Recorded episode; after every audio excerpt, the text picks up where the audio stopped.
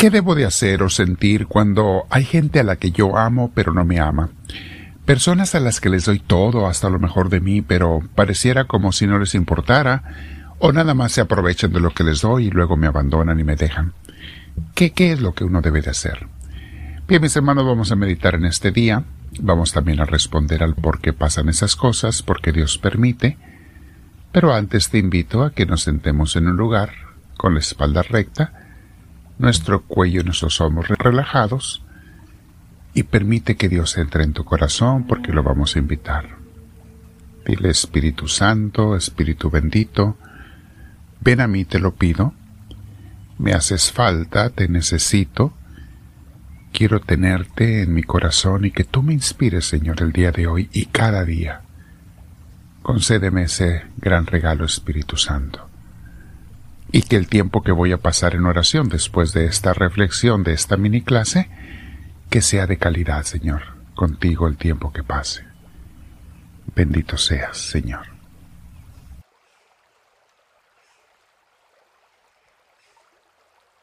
Muy bien, mis hermanos, el tema de hoy se llama Cuando los que tú amas no te aman igual. ¿Te has dado cuenta de ello? Algunas personas, y a veces comenzando dentro de la misma familia, Gente a la que tú amas no te aman a ti, o no igual, por lo menos no con la misma intensidad. ¿Es esto razón para que yo me entristezca o me deprima? No, claro que no. Vamos a explicarlo, mis hermanos. Primero, ¿por qué pasa eso? Es un hecho de la vida, y Dios lo permite, para que no nos enamoremos ni confiemos totalmente ni en las cosas ni en las personas del mundo. No te enamores de nada ni de nadie de una forma desordenada. No. Todas las personas y todas las cosas, todos somos pasajeros, a veces volubles, y mucha gente muchas veces es convenenciera. De hecho, por instinto natural, todos somos convenencieros. Buscamos a las personas que nos convenga cuando nos conviene nada más y cuando ya no, los abandonamos. Vamos a buscar a otra persona que nos convenga más. Esas personas eh, egoístas, mientras tantean que pueden conseguir algo de ti, son amables, y cuando no, pues simplemente te abandonan y te dejan. El otro día hablaba con una persona de la tercera edad y me decía, cuando uno se va haciendo viejo e inútil, la gente te va dejando. Hasta los mismos hijos muchas veces te abandonan. Esto, mis hermanos, se agrava cuando los papás criaron hijos egoístas. ¿Y quiénes son los que criaron hijos egoístas? Ah, esos que los ponían como el centro de la familia a sus niños. Eran los reyesitos y las reinecitas de la casa. Les compraban todo lo que querían y les daban todos los permisos que deseaban. Criaron egoístitas que después se hacen egoístotas. No te sorprenda que esos mismos hijos después te den la espalda porque tú ya no estás para complacerlos como les enseñaste que debías hacerlo. Todo esto, mis hermanos, el que la gente nos falle, sea a veces así egoísta también a veces, Dios lo permite y hasta lo designa así para que aprendas a no poner tu total confianza en nada ni en nadie más que en Él. No te enamores de este mundo, mi hermana, mi hermano, solo de Dios. Yo tengo una frase que repito. Cuando todo mundo te abandone, recuerda que te queda Dios. Y yo lo he vivido muchas veces, mis hermanos, desde que estaba en el seminario. A veces me sentía abandonado de todo mundo. Me fallaban, gente me sentía amistades que me traicionaban. Y luego me iba a orar y Dios siempre estaba para mí allí. Y me consolaba. Y me daba su fuerza y su luz y me hacía salir adelante. Recuerda esta frase siempre. Cuando todo mundo te abandone, recuerda que te queda Dios. Él es el único que no se va, mis hermanos. El único que no te va a abandonar. Que no te sorprenda si tu gente querida te deja o te traiciona. El único que no se fija ni en tu edad, ni en tus capacidades, ni en tus posesiones, es Dios. Claro, esto es si tú has aceptado ser un hijo de Él entonces sí cuenta con su amor incondicional y eterno.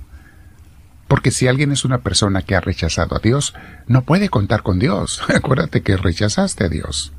Dios no está allí para ti, tú lo corriste. Dice el Salmo 118, versículo 8. Es mejor refugiarse en el Señor que confiar en el hombre. Y vaya que sí, mis hermanos. Mil veces mejor refugiarse en el Señor que confiar en el hombre. Eclesiastés 11.10 nos dice otra cosa importante sobre no confiar ni siquiera en nosotros mismos. Dice así, Aleja de tu corazón el enojo y echa fuera de tu ser la maldad, porque confiar en la juventud y en la flor de la vida es un absurdo. Hay gente que se confía, los jóvenes, mis hermanos, a veces son muy soberbios. Yo lo puedo todo, tengo todo, la vida por delante, la salud, un proyecto, una carrera, un dinero. Ay, qué ingenuidad y qué ceguedad, mis hermanos. Todo eso se pierde en un segundo. Salmo 62.1 dice, Solo en Dios haya descanso mi alma, de Él viene mi salvación. Salmo 62.7 dice, Dios es mi salvación y mi gloria, es la roca que me fortalece, mi refugio está en Dios. ¿En quién más, mis hermanos? Una vez Jesús le dijo a Pedro, a los apóstoles, les dijo, ustedes también me van a abandonar en Juan 6, porque la gente lo empezó a abandonar a Cristo. Ustedes también me van a abandonar. Y Pedro le dijo, Señor, ¿a quién iremos? Solo tú tienes palabras de vida eterna. Nada ni nadie en este mundo, mis hermanos, no me importa cuánto tenga o cuánto tengas tú, nada ni nadie es más importante o más valioso que Dios. Y todos tarde o temprano nos dejan. O tú los dejas a ellos. A veces tenemos miedo a los hombres, a personas que tienen poder, que nos pueden hacer daño. Pero olvidamos que Dios está muy por encima de todos los humanos, mis hermanos. Dice Salmo 56.4, Confío en Dios y alabo su palabra. Confío en Dios y no siento miedo. ¿qué puede hacerme un simple mortal? Y nunca, mis hermanos, como decíamos, pongas tu confianza en las riquezas ni en las cosas materiales. Ya estos problemas existían en la primitiva comunidad. Y San Pablo le dice a Timoteo, en 1 Timoteo 6:17, le da consejos para miembros de su comunidad y le dice, a los ricos de este mundo, mándales que no sean arrogantes ni pongan su esperanza en las riquezas que son tan inseguras, sino en Dios, que nos provee de todo en abundancia para que lo disfrutemos. Palabra de Dios.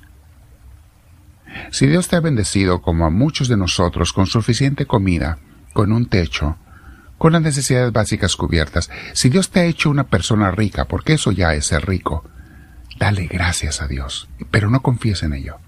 Confía en Dios.